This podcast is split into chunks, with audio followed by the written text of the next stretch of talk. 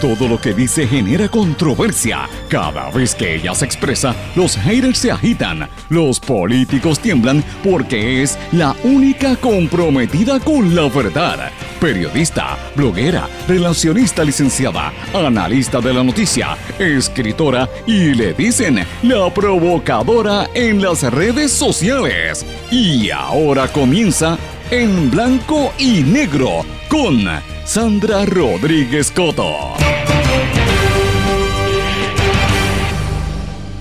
Bienvenidos a su programa en blanco y negro con Sandra para hoy viernes 27 de septiembre de 2019. Les saluda Sandra Rodríguez Coto, se nos acaba el mes, la semana y empezamos el fin de semana con muchas energías, compartiendo en familia muchas actividades que vamos a tener este fin de semana. Pero señoras, las informaciones no terminan.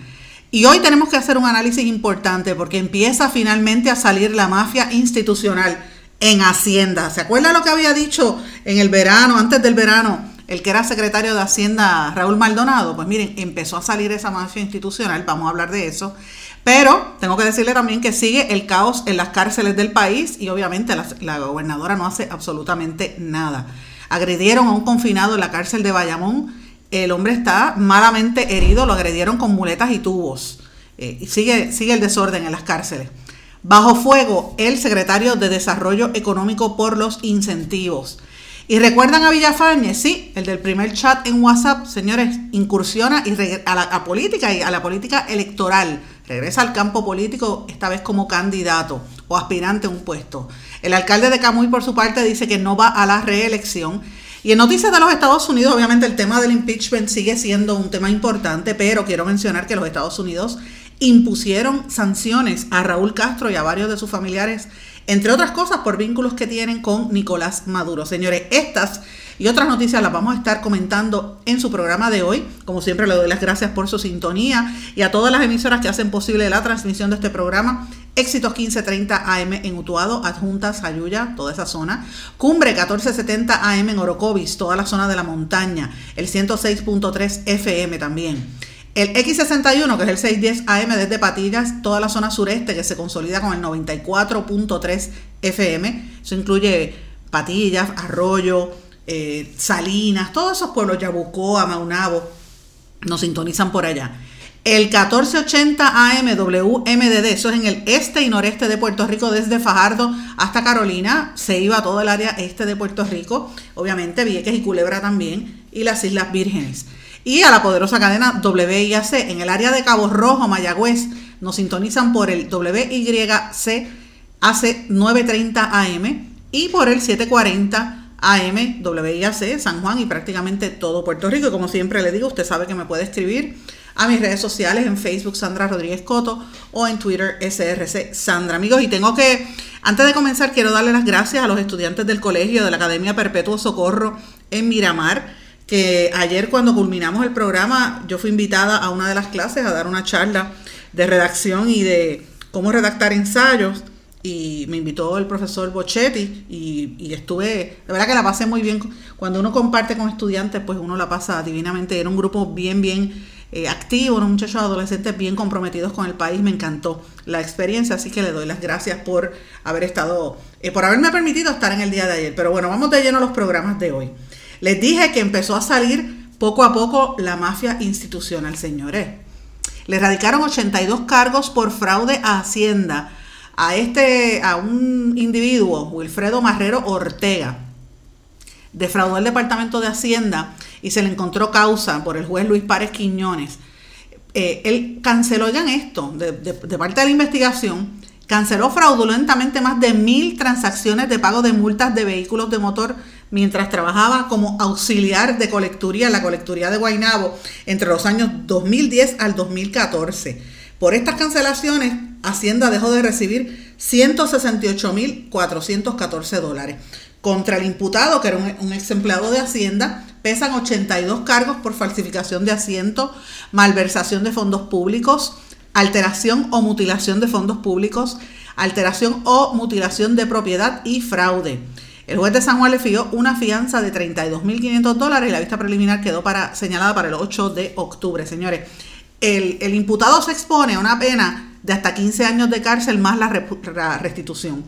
Y yo digo que eso está bien, Porque hay mucha gente, lo dijo el, que era secretario de Hacienda, ustedes lo recordarán, que le provocó, esto provocó el, que lo destituyeran, porque él dijo, hay una mafia institucional y se perdonan eh, miles de millones. Claro, esto ha sido una cosa minúscula, 168 mil dólares es nada comparado con los millones que se, que se le condonan a empresas y a compañías multinacionales. Eh, recordemos el caso de hace muchos años atrás, Triple S, que le condonaron una deuda de casi 200 millones de dólares, terminaron pagando 70 millones de dólares, recordemos, eso, eso pasó así. Eh, y evidentemente contra eso pues la gente, a veces el público en general no se entera de esas cosas y usted tiene que pagar religiosamente sus contribuciones en Hacienda, pero es una barbaridad. Por lo menos vemos algo de acción en ese respecto, señores. Pero bueno, usted pensará que el tema del chat fue suficiente, que la gente, después que pasaron los sucesos de verano con el chat de Telegram, pues como que cogieron un poquito de, vergüenza la gente del gobierno y, y, lo está pensando mejor. Pues miren, ahora resulta que en el primer chat, no el de Telegram, el de WhatsApp, por el cual hoy está cumpliendo una condena, fue convicto el ex juez, que fue el único que salió convicto, Sáenz, el, de, el del caso del WhatsApp, que era el presidente de la Comisión Estatal de Elecciones. Pues mire, uno de los componentes principales en ese chat, William Villafañez, que había sido secretario de la gobernación y ha estado ahora como analista político en algunos medios, hizo un anuncio en la página de Facebook en su, para anunciar que va a aspirar al escaño que dejan, a uno de los escaños que deja vacante, que dejó vacante Zoela Boy y la senadora Margarita Nolasco. Escuchemos parte de lo que dijo William Villafañez en ese video. Respondiendo al reclamo de muchos de ustedes, accedí a evaluar el hacerme disponible para ocupar un cargo público electivo. Ese análisis me llevó a la conclusión de que las personas electas tienen que tener un compromiso inquebrantable con el servicio a nuestro pueblo. Tienen que tener un gran corazón, saber trabajar en equipo y al mismo tiempo tienen que saber lo que hay que hacer para resolver los problemas de Puerto Rico. Pero más importante, debe ser un patriota dispuesto a luchar por la igualdad que solamente nos trae la estadidad. Soy un misionero de causas justas, sin ambiciones materiales, que desde muy joven comencé a trabajar por el salario mínimo, pero dando el máximo. Vengo de un hogar cristiano, amoroso, ejemplar, que amo y atesoro en lo más profundo de mi ser. Eso me trae aquí ante ustedes, luego de haber servido como secretario general del Partido Nuevo Progresista en uno de los momentos más históricos en el que logramos un gran triunfo. Al mismo tiempo, el servicio público y el amor por Puerto Rico me llevó a servirte como tu secretario de la gobernación en el momento más complejo y difícil de toda nuestra historia. Sin embargo, el ataque político es infame y cobarde. Lo sé porque a mí y a mi familia nos ha tocado vivirlo en carne propia. Esa maldad me alejó por un tiempo, pero al mirar la historia, observo a grandes hombres y mujeres que valientemente decidieron servir a su pueblo, decidieron liderar las causas tan importantes. Y en ese momento decidieron echar a un lado sus intereses personales y poner delante el bienestar común. Son líderes que demostraron que no hay mayor paz que la justicia, que lideraron sus ideales con el espíritu que hace falta para triunfar. Ese ejemplo es el que me define a mí como ser humano. Por eso, en este momento histórico, asumo la responsabilidad de servirles como su próximo senador por acumulación. El 10 de noviembre podrás emitir dos votos. Te aseguro que compensaré con honestidad, sabiduría y valor el ser el primero de ellos. Cuento contigo. Ya empezó la campaña política, señores, en todo su apogeo. Patriota, misionero, cristiano, amoroso. Así se describió él mismo y obviamente dijo que fue víctima de ataques políticos bajunos, infames y cobardes que lo alejaron por un tiempo de sus aspiraciones políticas. Ciertamente, William Villafañe era uno de los eh, funcionarios más cercanos a la administración de Roselló que más seriedad proyectaba. Era una de las personas con mayor nivel de responsabilidad. Y desde que él estaba allí, pues hubo un nivel de balance, vamos a decirlo así, entre las acciones que estaba tomando el gobernador y su mano derecha, Elías Sánchez. Pero obviamente Elías Sánchez no iba a permitir que le robaran el tiro e hicieron lo imposible hasta que trascendió el chat y Villafañez tuvo que salir en medio de ese escándalo por el cual, como ya dije, está convicto el que era juez presidente del tribunal de la Comisión Estatal de Elecciones. Eh, salió muy mal parada también eh, la subsecretaria de la gobernación, Itza García, a quien la hoy gobernadora de Puerto Rico le imputó haberla amenazado. Y eso fue una imputación falsa de Wanda Vázquez y así ha quedado desenmascarada ante la historia y va a quedar como una patraña que hizo Wanda Vázquez contra eh, Itza García, porque es la realidad, vamos a llamar las cosas por su nombre. Y es así. Wanda Vázquez le hizo una, una patraña a Itza García eh, que era parte de ese chat también, evidentemente. Yo no estoy diciendo que ella era una santa, pero ciertamente no era para haberla, haberle imputado una amenaza como hizo públicamente eh, en la entonces secretaria de Justicia. Así que evidentemente cuando salió Villafañe, le dejaron el, se quedó el camino abierto, totalmente libre, para que Elías Sánchez pudiese hacer lo que le, placía y básicamente empezó a asumir todo el control de todos los contratos, todo lo que se movía en el gobierno ya sabemos en lo que terminó y ya sabemos lo que había detrás de ese chat. ¿Cuáles son las intenciones reales de Villafañe? Eh, ¿Se va a mantener como la persona seria que él dice ser? O por lo menos que se proyectaba, va a seguir siendo cristiano. Eh, ¿O es que no existen otras posibilidades de trabajo que no sea en el servicio público como electo, como funcionario electo? Esas son preguntas que usted se tiene que hacer. Este es el tipo de candidato que el país necesita en estos momentos porque tenía, ciertamente él tiene una experiencia, fue secretario general del Partido Nuevo Progresista y fue secretario de la gobernación. Yo no lo estoy descartando, todo lo contrario, estoy pensando que es una persona con amplia eh, eh, experiencia en, en la cosa pública que yo creo que aportaría en una posición electiva en la legislatura, pero la pregunta es, ¿es que no había posibilidades de otro trabajo en el sector privado? No sé. Y es interesante traerlo porque no es el único candidato que ya está saliendo a buscar esas, esas escaños, también salió el eh, sargento Gregorio Matías, el de la Asociación de Policías Organizados, ustedes recordarán que ha estado bastante activo eh, los presidentes de la APO, de esa asociación, como José González Montañez, el Frente Unido de Policías Organizados, la FUPO, el Sindicato de Policías Puertorriqueños, SBP, y Lower Matos del Cuerpo Organizado de la Policía. todas las organizaciones policíacas se unieron a respaldar a Matías eh, para llenar una de esas vacantes. Y el dirigente obrero también, eh, Héctor Reyes, el de la UIT, también lo respaldó. Así que ya vemos cómo se están cuadrando los espacios. Y es interesante saber porque eh, por lo menos se sabe que Matías tiene el respaldo de Quiquito Meléndez, de Eric Correa, de, Rodríguez Mateos, Henry Numa, Naida Venega y posiblemente Tomás Rivera Chats también. Así que tiene, tiene ese respaldo.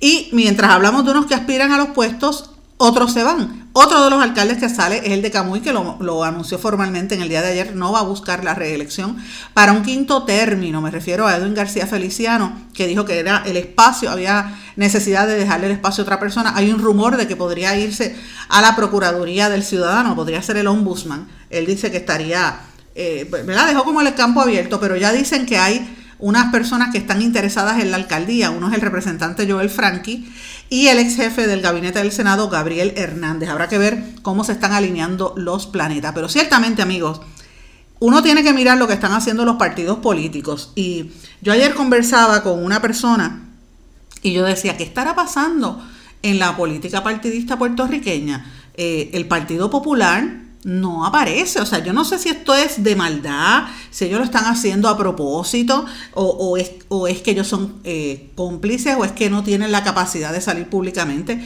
Sabemos que están haciendo algunas campañas, ¿verdad? Este Roberto Prat se pasa poniendo en redes sociales los sitios donde está. Batia también está haciendo dos o tres, eh, ¿verdad? Actividades públicas y sale públicamente también. Pero para de contar, el Partido Popular, si no fuera por Tatito Hernández, prácticamente el Partido Popular no existiría. El único que ha estado consistentemente allá afuera fiscalizando es ese legislador. A veces eh, los comentarios parecen politiqueros, porque lo tengo que decir, pero en otras ocasiones no, y es el único que da cara. Eh, el presidente del Partido Popular, y yo sé que él escucha este programa porque en Orocovis él tiene una, un grupo de gente que lo sigue, él es de esa área. Y, y yo se lo tengo que decir, yo sí, una persona seria, pero este Aníbal José Torres está callado, escondido de la opinión pública. Cuando Puerto Rico está en el peor momento en términos políticos, el Partido Popular no existe, señores. Entonces, mientras tanto usted ve cómo se está organizando el PNP, ¿qué quiere decir eso, señores? PNP, y lo estoy diciendo hoy, hoy estamos a 27 de septiembre de 2019. Si todo luce como va, el PNP con todo lo que pasó, que sacaron al gobernador, con todos los esquemas de corrupción que hay, con todos los problemas que ha habido, es probable que el PNP vuelva a ganar las elecciones, señores. Sin saber exactamente quién va a ser el candidato, muchos dicen que va a ser Luis y otros dicen que no, pero el Partido Popular no acaba de, no acaba de organizarse y esto pues, e, ese silencio de los populares es una cosa, es una cosa hasta preocupante porque es como si estuviesen escondidos de la, de la realidad que siente el pueblo, de los problemas que está eh, ¿verdad? enfrentando el pueblo, con muy contadas excepciones que están saliendo. Mira, eh, ¿cómo se llama? Jesús Manuel Torres, que lo tuvimos, Jesús Manuel, eh, que lo tuvimos aquí en este programa, el que fue el, el, el representante, Jesús Manuel Ortiz fue uno de los poquitos que ha salido a hablar cuando, pero vino a salir tarde, ¿verdad? Porque es la realidad también. Después que nosotros llevábamos más de una, más de tres semanas en la serie anunciando los problemas que había en, en corrección, él vino a salir públicamente. Por lo menos yo escuché algo, pero para de contar. Hay un montón de temas de el tema de la economía, el tema de salud, lo que está pasando con Medicaid, con Medicare, en las aseguradoras, los fondos de reconstrucción de Puerto Rico, lo que hay ante la Junta de Control Fiscal y la criminalidad. Yo, quisiera que usted pensara, dígame qué popular ha salido a hablar del tema. ¿Qué voz del Partido Popular usted oye ahí? Charlie Delgado, bendito sea Dios, ese, ese no existe. Ese se encerró allá en Isabela, nadie sabe dónde está. Eh, este, el otro que decía que el, que, era secretario de Hacienda, eh, yo no sé si, se va a postular o no. Carmen Yulín está hospitalizada tampoco dice nada. O sea, no hay nadie. Así que el Partido Popular no existe. El Partido Independentista, mira, eh, hace dos días, eh, eh, Dalmau se puso a hacer unos comentarios en las redes sociales que yo creo como que se le fue la, se le fue la guagua haciendo unos comentarios bastante feos, unas fotografías que se tomó, yo no sé qué le pasó a Dalmau ahí, que se puso a pelear con los trolls, mira, no le haga caso pero el Partido Independentista tampoco lo vemos haciendo. Y, eso, que han, sido un poco más consistentes él y este Denis Márquez eh, radicando legislación, pero tampoco podemos decir que el Partido Independentista es una opción, porque son los únicos dos que yo veo. Y la victoria ciudadana, señores, eso no acaba de, arrancar. O sea, ¿dónde estamos como pueblo? Pues vamos a caer otra vez en el Partido Nuevo Progresista y mire cómo ya se están organizando. Así que estas son cosas importantes que tenemos que hablar. Mientras tanto, como dije al principio, sigue el, caos en las cárceles, con la, incluso con el cambio del secretario. Yo creo que la, gobernadora tiene que tomar acción. Ayer agredieron a otro confinado en la cárcel de Bayamón con una serie de tubos y muletas que él recibió, tuvo que recibir una serie de puntos de sutura en la cabeza porque recibió demasiados golpes. Esto lo dio a conocer la policía. Otro, supuestamente otros reos le cayeron arriba, otros confinados y lo estuvieron agrediendo en diferentes partes del cuerpo y, el CIC de Bayamón se hizo cargo de la investigación, pero señores, en corrección ha habido una serie de múltiples denuncias por lo que está pasando en las cárceles, las condiciones en que están las cárceles de Puerto Rico, la inseguridad, la tensión que viven los, los oficiales de custodia. Lo estamos diciendo aquí desde el mes de agosto, desde finales, una vez terminaron las protestas, nosotros empezamos con el tema de, la, de corrección y lo saben y aquí nadie decía nada. Y miren cuántas muertes han ocurrido, señores.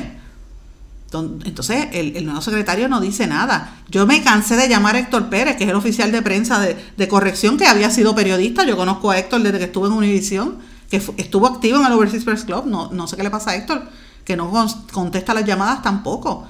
Y en la misma cárcel de Bayamón llevan ya cuatro muertes desde el mes de agosto, en una circunstancia extraña. O sea, ¿qué más esperan? Vuelvo y digo, es que no le importa la vida. Y, la pregunta es, ¿dónde están los populares denunciando esto o es que no existen tampoco? Con la excepción que dije hace un mes que habló Jesús Manuel Ortiz. Más nadie ha hablado, señores. Estamos hablando de seres humanos.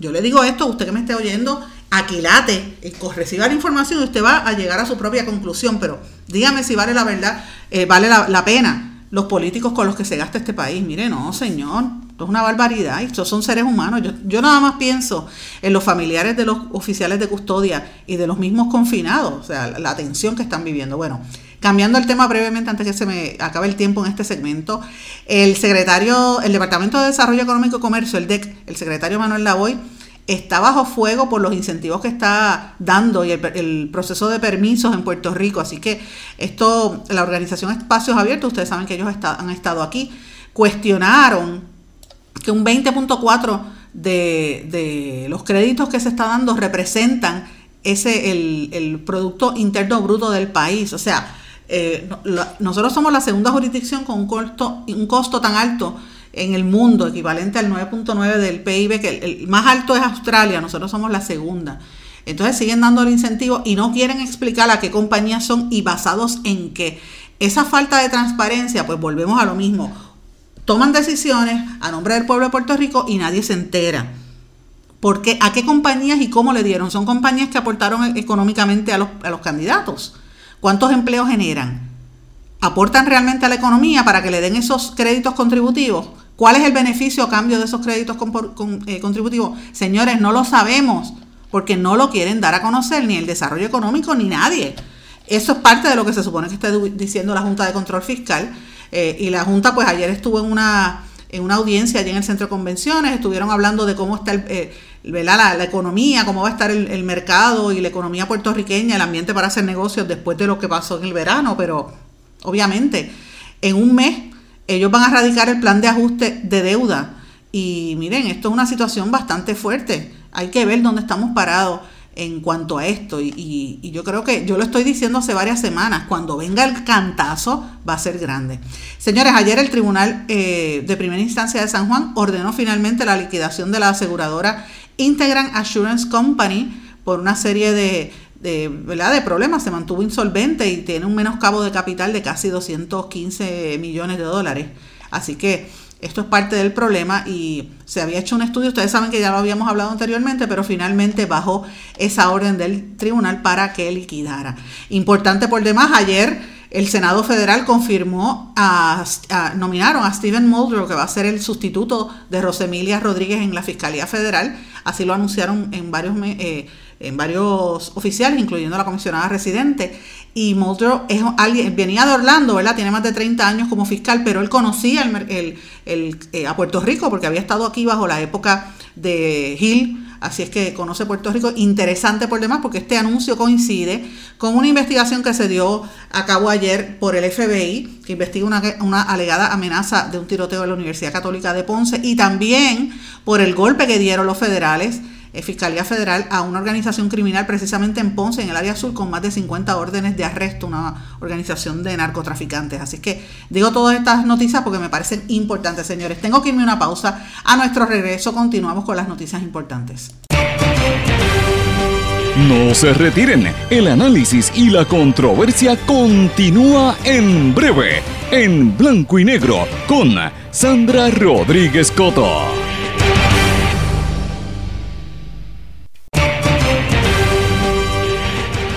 Ya regresamos con el programa de la verdad, en blanco y negro, con Sandra Rodríguez Coto. De regreso en blanco y negro con Sandra. Bueno amigos, ayer el Departamento de Transportación y Obras Públicas cerró de manera inmediata la PR14 de Bonito Coamo, señores, porque están cayendo unos bueno, unas piedras enormes en medio de la carretera.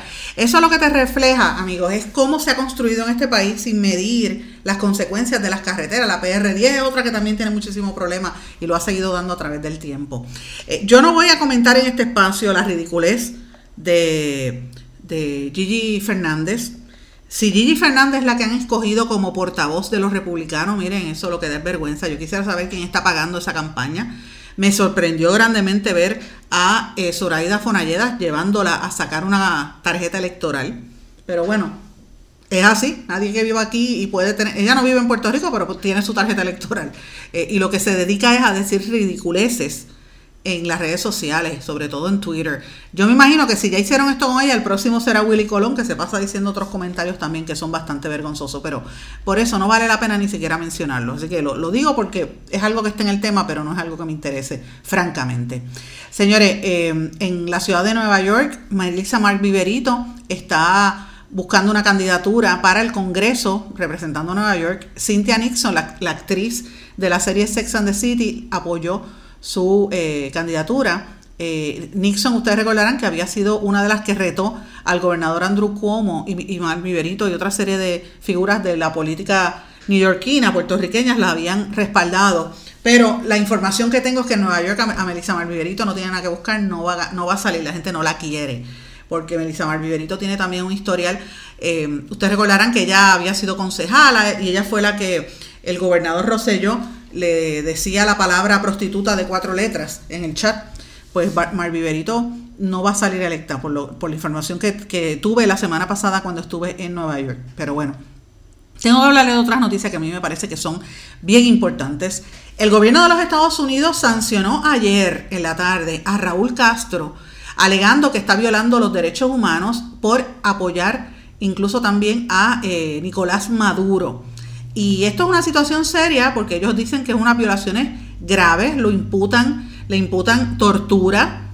Eh, esto lo dijo el secretario de Estado Mike Pompeo y dijo que la Casa Blanca eh, dispuso estas nuevas sanciones porque ha violado gravemente los derechos humanos. Y esas sanciones no solamente alcanzan a Raúl Castro, sino también a sus cuatro hijos, Alejandro, Débora, Mariela y Nilsa. Mariela Castro es una activista de los derechos gay, eh, bastante importante, miembro del Partido Comunista de Cuba, eh, y me parece interesante porque eh, a, este, a, él, a él y a sus hijos los, los imputan de un sistema de detención arbitraria de miles de cubanos y que lleva más de 100 presos políticos en Cuba. Y también dice que por estar apoyando el régimen de Maduro mediante violencia, intimidación y represión, el gobierno de los Estados Unidos le está imponiendo estas sanciones, ni siquiera los va a dejar entrar a los Estados Unidos eh, y otra serie de cosas, ¿verdad?, que están imponiendo. Eh, y me parece interesante que destaquen esto. Los que hemos, hemos ido a Cuba, yo estuve en Cuba, he estado muchísimas veces cuando estuve de reportero en el Nuevo Día, conozco lo que hay, conozco muchos cubanos que viven allá y, cubanos en el exilio. Y la historia es cierta. Ahí el sanguinario más sanguinario de cuando la, la, la, revolución cubana no fue tanto Fidel Castro, era Raúl. Ese era terrible. Y obviamente estas imputaciones que dicen que, ahí eh, él se dedica a la, tortura, señores, eso yo lo estoy oyendo hace más de 25 años. Que sea cierto o no, no sé. Me parece también que es una estrategia de parte de los Estados Unidos para presionar por el tema de Venezuela y para tratar de desviar un poquito la atención del impeachment al presidente Donald Trump. Porque fíjense, habla de Cuba y después habla otra cosa que dijo de México. Yo escuché el audio donde Donald Trump dijo, estoy usando a México para proteger a nuestra frontera. Mira esto, él atacó a los demócratas que solicitaron el impeachment y dijo que eh, como los demócratas no han querido moverse, pues él tuvo que utilizar al país vecino, al mismo México, para que empezaran a, a detener el flujo de los migrantes de Centroamérica. Obviamente el gobierno de México no ha reaccionado a esto todavía, pero evidentemente estas declaraciones de Trump se dan en medio del escándalo. Fíjate, va con el tema de Cuba y va con el tema de México, son dos temas que son neurálgicos ante la opinión pública, porque él no quiere, Trump no quiere que le sigan hablando del tema eh, del posible impeachment eh, de, la, de, la, investigación para ver si le, pasa por este proceso un juicio político, porque como ustedes saben, a él se le alega de que presionó al presidente de Ucrania, Vladimir Zelensky, Zelensky para que investigara a al hijo de Joe Biden y, a Joe Biden, quien se perfila precisamente como el candidato del Partido Demócrata para las próximas elecciones. Así que él está evidentemente utilizando el poder político para presionar a otro país. Interesante por demás, Trump era, ustedes saben que Trump salió antes de ser eh, presidente. Él lo que la gente lo recordaba más era por sus eh, comparecencias públicas en el programa de, en el reality show eh, The Apprentice.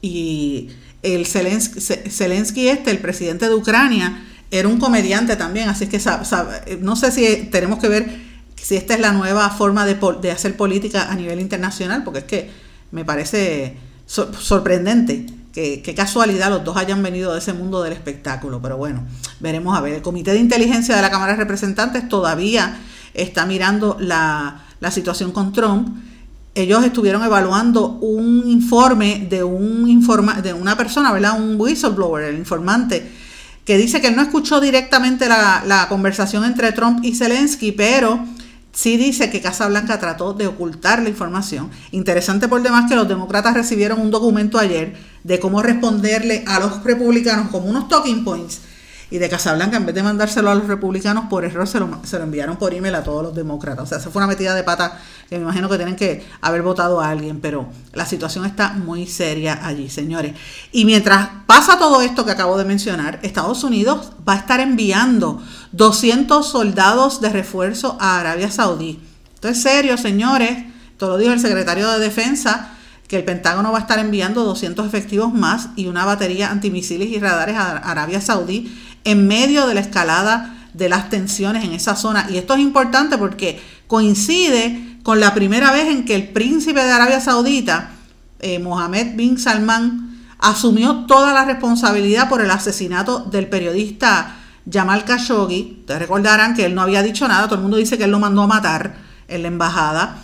Eh, y él era un periodista del Washington Post, y como era crítico de los, del, príncipe, eh, dicen que él fue víctima de tortura y lo mandaron a matar el pasado primero de octubre. Ustedes recordarán un caso sumamente terrible que ocurrió en ese país, que ahora es aliado del gobierno de los Estados Unidos. Es, una, es un país totalmente represivo, donde a las mujeres las torturan y a la gente que son opositores los mandan a matar. Pero ya finalmente el, príncipe lo, lo confirmó, lo aceptó. Dice que eso pasó bajo su supervisión, así que él asumió responsabilidad.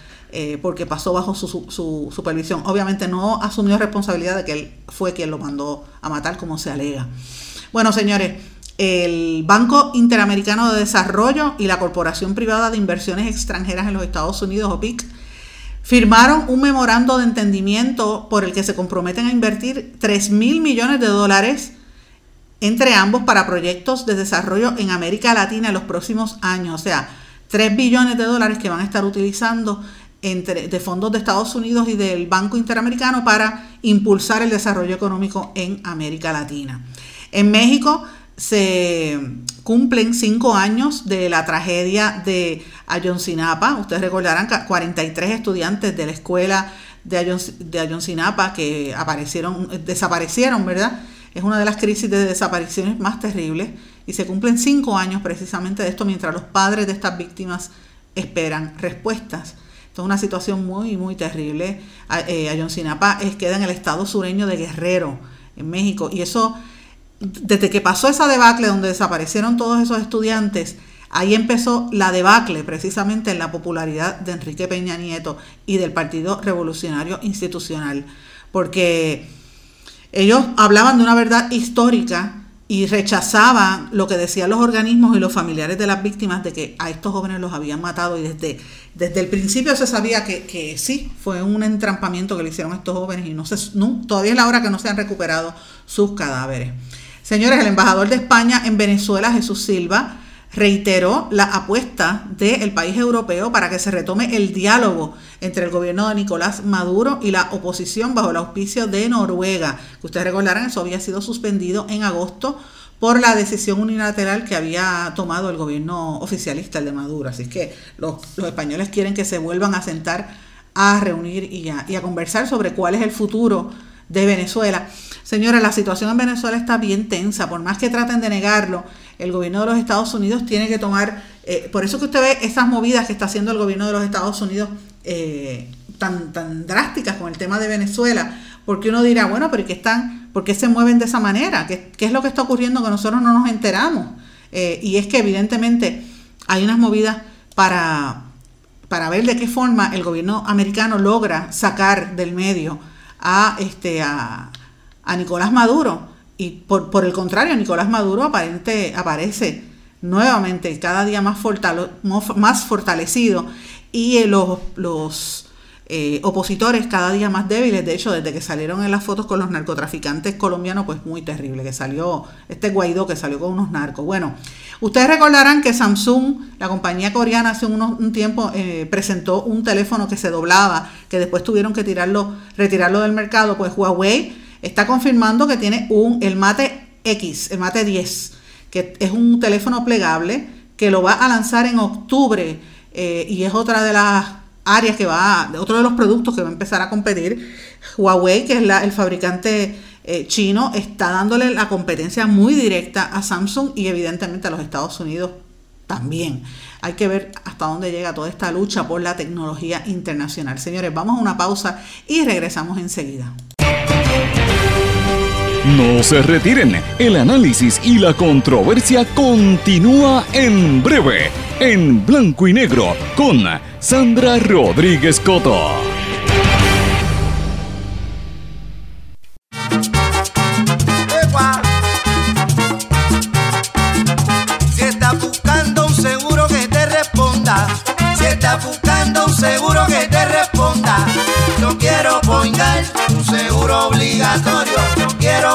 18 centros de servicio en toda la isla. Disponible 24-7 por teléfono, aplicación móvil e internet. Por eso yo, Piru, lo digo. Yo quiero poingar un seguro obligatorio.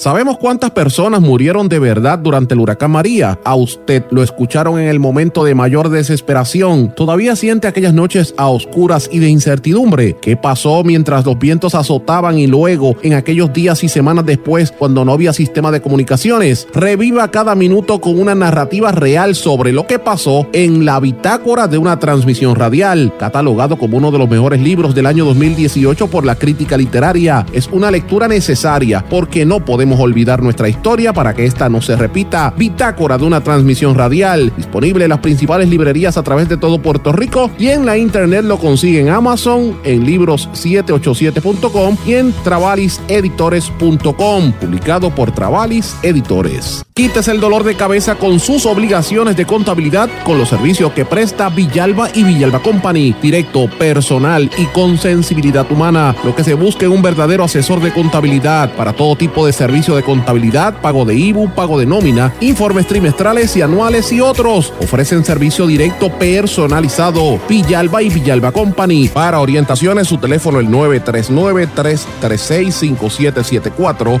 939-336-5774. El abandonar un animal es abuso y es ilegal. Si ya no puedes atender a tu perro, llévalo a un albergue o centro de control. Si lo abandonas en la calle, le estás garantizando una muerte dolorosa y segura. Evitemos tener animales sufriendo en nuestra isla. Reportar el abuso es tu responsabilidad. Así que si ves a alguien maltratando o abandonando un animal, llama inmediatamente a la policía al 787-343-2020. Comprométete. Tener una buena reputación toma esfuerzo, dedicación y tiempo. Si la reputación de su negocio, empresa o institución sin fines de lucro está siendo expuesta de forma negativa ante la opinión pública, tanto en los medios masivos como en las redes sociales, usted necesita un experto en manejo de crisis. Joy PR es una empresa especializada en este campo. Para mayor información, comuníquese con el 787-299-7303, 299-7303. Joy PR, una empresa especializada en manejo de crisis. Aspira de Puerto Rico celebra 50 años educando y transformando a Puerto Rico. Lo ha logrado potenciando las circunstancias educativas y sociales que rodean a miles de jóvenes que viven en la pobreza, a veteranos y a poblaciones en alto riesgo. Para información sobre las actividades del 50 aniversario de Aspira de Puerto Rico y sus servicios, llame al 787-641-1985. También puede acceder a www.facebook.com diagonal Aspira de Puerto Puerto Rico. Y ya regresamos con el programa de la verdad en blanco y negro con Sandra Rodríguez Coto. Regresamos a esta parte final de En Blanco y Negro con Sandra. Bueno, señores, ustedes saben esta niña eh, que ha estado conmocionando el mundo, se ha convertido en un ícono mundial de la lucha contra el cambio climático. Me refiero a la adolescente Greta Thunberg. Eh, esta nena que ha estado criticando al presidente Donald Trump y Donald Trump se burló de ella y después resulta que es que ella tiene, eh, está dentro del aspecto del, del, autismo, ¿verdad? Es Asperger. Está siendo, eh, me parece cada día más objeto de la polémica mediática y la pregunta es, ¿quién está detrás de ella, señores? Porque es que esa niña no sale al al escenario público de la nada y dicen que quien está detrás de ella es la organización Open Societies, Open, eh, Open Societies Foundation de Jorge Soros. eh, y hay que buscar información sobre, sobre esto, porque eso es lo que están diciendo. Ella inspira a millones de personas, pero también recibe muchísimas críticas. Eh, algunos dicen que ella crea histeria, que ella es un producto fabricado, que es una marioneta de otros ambientalistas. Así que habrá que ver con el tiempo cómo es que surgen estas figuras y de momento desaparecen. Hablando del tema ambiental, Paulo Coelho, el famoso escritor, está, eh, sí, Paulo Coelho, no el de 100 años de soledad, como decía la ex primera dama Beatriz Rosselló, el, autor, el, real, Paulo Coelho, está diciendo que eh, eh, finalmente ha asumido una postura política diciendo que tiene temor, aún si pierde electores, que dice que tiene que, que, sacárselo del pecho, que Brasil corre el riesgo de volver a los años oscuros de la dictadura por lo que las políticas y las determinaciones que está tomando el presidente Bolsonaro y él está haciendo un llamado a, la cordura precisamente entre este, estas situaciones. Me parece sumamente interesante. El expresidente de Francia, Jacques Chirac, falleció. Eh, ustedes recordarán que él fue el que lideró la eh, oposición a la invasión a Irak. Y quería hablarle un poquito, toda esta polémica que hay en los Estados Unidos con Biden, entre, entre Trump y Biden, y sobre todo entre el hijo de, de Joe Biden, Hunter Biden. Eh, tiene mucho que ver con las negociaciones y, los, proyectos que tenía este hijo de, Biden, sobre todo en Ucrania. Eh, y es interesante porque uno tiene que preguntarse quién es este Hunter Biden, el hijo de, del ex vicepresidente demócrata, ¿verdad? Que eh, Biden estuvo bajo los bajo el partido, bajo Obama, ustedes recordarán. Pues miren, Hunter Biden es un hombre que tiene 49 años, y eh, eh, ha tenido una vida, igual que su padre, llena de tragedias, de adicciones. Eh, siempre se le ha imputado tráfico de influencias, entre otras cosas. y es una situación... Él ha estado acostumbrado siempre a estar en, los, las portadas de, y los titulares por las relaciones que ha tenido a través de la vida, ¿verdad? Pero la pregunta es, ¿por qué ese segundo hijo de Biden siempre ha tenido tantas polémicas? ¿A qué se deben las polémicas de este segundo hijo? Miren, vamos a empezar, y, más allá de lo que está pasando ahora con Trump, no es la primera vez que tiene problemas, pero vamos a empezar desde el principio. Él fue criado en una familia, eh, un working family, ¿verdad? Porque todo el mundo trabajaba para ayudar a la carrera política de su papá, Biden. En el 1972, cuando Biden tenía 29 años y estaba haciendo campaña para ser electo para el Senado eh, por el estado de Delaware, él tenía tres nenes en ese momento, Biden, una hermanita y el, y el otro hermano, eh, la, hija, ¿verdad? La esposa se llamaba Nilia, el hijo mayor, que en aquel momento tenía tres añitos, se llamaba eh, eh Hunter, que era el otro hijo, y la bebé de tres años, que era Naomi. Pues él, este, mientras estaba haciendo en campaña, él estaba en Washington, D.C., y la familia iba en otro carro a comprar un árbol de Navidad en Delaware y hubo un accidente de tráfico, fue una cosa terrible porque la esposa de Biden murió y la nena también murió, la, bebita, la esposa, y él se quedó, imagínate, 29 años, viudo con dos nenes chiquitos, los dos varones sobrevivieron, Bew y Hunter, pero resultaron gravemente heridos, de hecho, eh, Hunter lo ha dicho en muchas, eh, lo, contó en muchas ocasiones, en varias entrevistas, que él se despertó después del accidente en un hospital y el hermano le decía, yo te quiero, yo te quiero. El hermano estuvo casi un año, esos nenes. Y Biden iba de Washington a Delaware todos los días para atender a sus hijos y cuidarlos. Y, se proyectó, llegó a ser senador, pero viudo eh, y con dos nenes que, imagínate, había muerto su mamá. Él, Hunter, obviamente, siempre recordaba la muerte de su mamá, eh, pero con el tiempo, eso fue, le digo, esa parte de la muerte de su madre fue en el 1972. Cinco años más, más tarde, Joe Biden, el papá, conoció a Jill Jacobs y se casaron en 1977 y ella fue quien lo, quien lo crió como si fuera su hijo, porque eran uno, ella los cogió chiquitito, imagínate, ese no tenía ni 10 años cuando se casaron, él y su hermano. Así que ella lo, los crió eh, y entonces pues siempre había esta situación con, cómo era la vida de, estos nenes. Hay una foto icónica de Biden que él sale juramentando en el hospital mientras los nenes estaban en una, en una cunita, eh, eh, superando, ¿verdad? recuperándose del accidente que mató a su mamá. Pero los hijos siguieron estudiando. Hunter se graduó de Georgetown con un título en historia en el 82 y tuvo una serie de trabajos que no eran muy cualificados, ¿verdad? Este, porque tenía que pagar la, la manutención. Después trabajó en el, cuerpo de voluntarios de jesuita, ahí conoció a Kathleen eh, Buell, con quien se casó y tuvo una nena. Entonces después tuvo otras dos nenas, o sea, tenía tres hijas. Después que se casó, estudió Derecho en Georgetown, después fue a Yale, pero eh, no había conseguido originalmente entrar allí. Después de eso, eh, durante décadas, siempre se ha imputado que los trabajos que le daban a Hunter era porque el papá lo acomodaba en los puestos de trabajo. Porque Hunter, que era el hijo menor, no era como View, el hijo mayor, que había trabajado, que había, se había hecho, de hecho, View era asesor de, de, su padre y de Obama. Eh, y obviamente el hijo mayor era una persona muy querida y murió de cáncer a Hunter, siempre como era el más chiquito, le, asumían de que tenía una polémica, de una vida personal bastante polémica. Dicen que era adicto a las drogas y al alcohol, que siempre ha tenido esa batalla a través de los años. Eh, él estuvo en una ocasión eh, internado en clínicas de rehabilitación por ansiedad eh, para tratar de desconectarse del uso de fármacos y ha tenido varias recaídas a través de su vida. Él logró que la Marina lo admitiera eh, en el 2013, pero después lo fue expulsado porque le encontraron que tenía positivo a cocaína, o sea, él, era, usaba mucha droga. Dice que también era adicto al crack, eso lo dijo el medio Breitbart, que es uno de los medios que le hizo campaña a Trump en el 2015, así que imagínate, lo acusaron de, ser eh, usuario de un sitio de cita que se llama Ashley Madison para conseguir mujeres. Así que eh, él era un perla, finamente, como dicen por ahí, pero ¿qué pasa? En medio de la, campaña, cuando ya a final del, cuatrienio de Obama, ya para el año 2015, su hermano View murió, le dio cáncer en el cerebro y muere.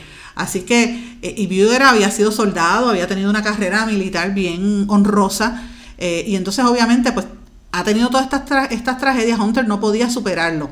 Y fue interesante porque Hunter tuvo una recaída después. Eh, volvió después del escándalo de que le sacaron las mujeres que cogía por internet y después de la muerte del hermano, las dos. Eh, y entonces es interesante porque él estaba soltero y empezó a apoyarse de la que era su, cuñada, la viuda Hailey. Y pues ella perdió a su marido y él perdió a su hermano y ellos empezaron a, consolarse mutuamente al punto que se casaron y estuvieron casados un tiempo. Eh, y esto fue terrible porque él empezó a tener relaciones con su cuñada en el momento en que él estaba en medio de un divorcio de la mamá de sus hijas. O sea, mire todo este revolú que, ha habido. Después que se empató con la guerra cuñada, se dejaron al tiempo y finalmente él se casó con Melissa Cohen, una muchacha de Sudáfrica. Eh, así es que todo el mundo dice que este joven eh, ha venido sufriendo una serie de, ¿verdad? Todas estas tragedias personales que no ha logrado superar y que por eso es que Trump lo ha cogido como uno de los fichas para tratar de atacar a Biden, porque como es bien difícil sacar eh, cosas malas de Biden, Biden ha tenido, el, que fue su vicepresidente, ha tenido una historia relativamente eh, buena a nivel político, pues va contra el hijo. Eso es parte del problema, señores. Así que quería darle esta explicación porque me habían preguntado unos amigos radioescuchas del área de Cabo Rojo, precisamente, que me estaban escribiendo por mi página de Facebook, Sandra Rodríguez Coto, que les explicara un poquito qué estaba pasando con la hija, con la historia de Biden y por qué esa pelea de Ucrania y por qué Trump eh, estaba imputándole, estaba detrás de Biden. Pues precisamente eso es lo que hay, porque él, ya ve que dentro del montón de candidatos que hay en el Partido Demócrata, eh, que hay muchísimos, de hecho ya se retiró uno, eh, el, de, el de Nueva York, Bill de Blasio, pero eh, todo el mundo sabe que al final, como muchos de los que están como el mismo de los aspirantes son bastante radicales, yo no creo que va a ser Elizabeth Warren la candidata, ni tampoco va a ser Bernie Sanders. Va a terminar siendo alguien de centro y es bien probable que ese candidato sea Biden. Y los números internos a Trump, aparentemente eso es lo que le están señalando. Por eso los ataques a, a Biden. ¿Y por dónde le van a dar? Pues evidentemente por el hijo. No le pueden dar por por más nada porque no encuentran por dónde darle, señores. Quería mencionarle eh, otra, otra cosa interesante también, eh, aparte de esto, cambiando un poco el tema. Hay una información que ha estado saliendo sobre el Área 51, eh, la famosa base militar que queda en Las, Vegas, en que dicen que ahí es donde están, las teorías de conspiración dice que ahí en el Área 51 es donde están los los ovnis y los UFOs, ¿verdad? Los, los, platillos voladores. Quiero que sepan que hay que estar pendiente porque el presidente Trump hizo unas expresiones sobre esto, así que no se extrañe que en los próximos días él esté hablando de lo que va a pasar con esa base en el área 51. Y es un, tema, usted dirá, que tiene que ver los, los, platillos voladores? Señores, porque lo leí en alguna parte, que por ahí vienen los truenos del presidente Donald Trump. Eh, con esto me tengo que, despedir, no tengo tiempo para más amigos, pero no sin antes quiero desearles a todos que pasen un buen fin de semana, compartan en familia, descansen y como siempre me pueden escribir a eh, Facebook Sandra Rodríguez Coto o en Twitter SRC Sandra. Yo trato de buscar la información para proveérselas como esto que me acaban de pedir de quién es eh, el hijo de Joe Biden. Señores, buen fin de semana, que la pasen muy bien. Será hasta el próximo lunes en blanco y negro con Sandra. Se despide. ¿Se quedó con ganas de más? Busque a Sandra Rodríguez Coto en las redes sociales o acceda a en blanco y negro.blogspot.com porque a la hora de decir la verdad solo hay una persona en la cual se puede confiar. Sandra Rodríguez Coto en blanco y negro.